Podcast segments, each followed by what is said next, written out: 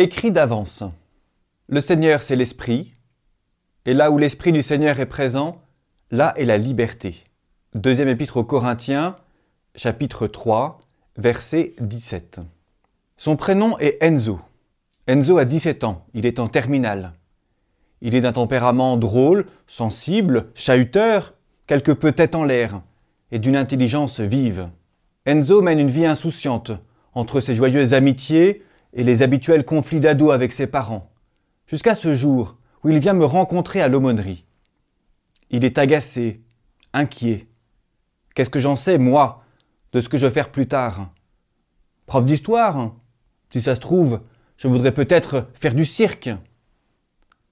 Ce cri en forme de boutade est lancé tandis qu'il est contraint de remplir ses vœux sur Parcoursup, la plateforme d'inscription à l'enseignement supérieur. Comment savoir si jeune ce à quoi on est destiné? C'est toute la question et la pointe de détresse d'un garçon qui veut vivre et qui n'est pas prêt à se conformer à un itinéraire de vie qu'il pense écrit d'avance. Au fond de lui, Enzo se sent coincé par le système. Or, le Seigneur, c'est l'Esprit. Et là où l'Esprit du Seigneur est présent, là est la liberté.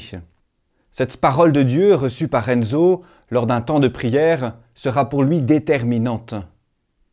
Il comprend alors qu'être libre, vivre, ce n'est pas chercher à s'affranchir de tout ce qui nous a façonné, c'est bien autre chose. Le Seigneur nous veut libres, dans une relation toujours plus vivante avec lui, libres et responsables de nos choix, de nos engagements, libres de bâtir nos vies avec tout ce qui nous a transmis, et c'est là toute la valeur de notre propre originalité.